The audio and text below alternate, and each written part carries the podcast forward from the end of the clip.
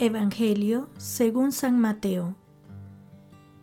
En aquel tiempo le dijeron a Jesús algunos escribas y fariseos, Maestro, queremos verte hacer una señal prodigiosa. Él les respondió, Esta gente malvada e infiel está reclamando una señal, pero la única señal que se le dará será la del profeta Jonás.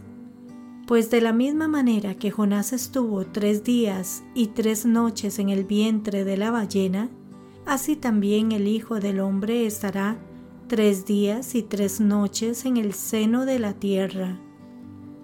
Los habitantes de Nínive se levantarán el día del juicio contra esta gente y la condenarán, porque ellos se convirtieron con la predicación de Jonás, y aquí hay alguien más grande que Jonás.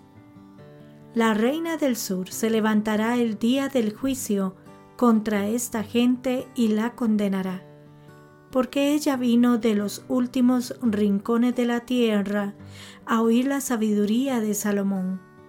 Y aquí hay alguien más grande que Salomón. Palabra del Señor. Gloria a ti, Señor Jesús. Reflexión. Hoy Jesús es puesto a prueba por algunos escribas y fariseos que se sienten amenazados por la persona de Jesús, no por razones de fe, sino de poder. Con miedo a perder su poder, procuran desacreditar a Jesús provocándolo. Estos algunos muchas veces somos nosotros mismos cuando nos dejamos llevar por nuestros egoísmos e intereses individuales o también cuando miramos a la Iglesia como una realidad meramente humana y no como un proyecto del amor de Dios hacia cada uno de nosotros. La respuesta de Jesús es clara. Ninguna señal les será dada, no por miedo, sino para enfatizar y recordar que las señales son la relación de comunicación y amor entre Dios y la humanidad no se trata de una relación de intereses y poderes individuales. Jesús recuerda que hay muchas señales dadas por Dios y que no es provocándole o chantajeándole como se consigue llegar a Él. Jesús es la señal más grande. En este día la palabra es una invitación para que cada uno de nosotros comprenda con humildad que solo un corazón convertido, vuelto hacia Dios, puede acoger, interpretar y ver esta señal que es Jesús.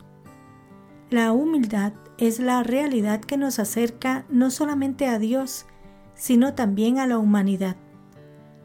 Por la humildad reconocemos nuestras limitaciones y virtudes, pero sobre todo vemos a los otros como hermanos y a Dios como Padre.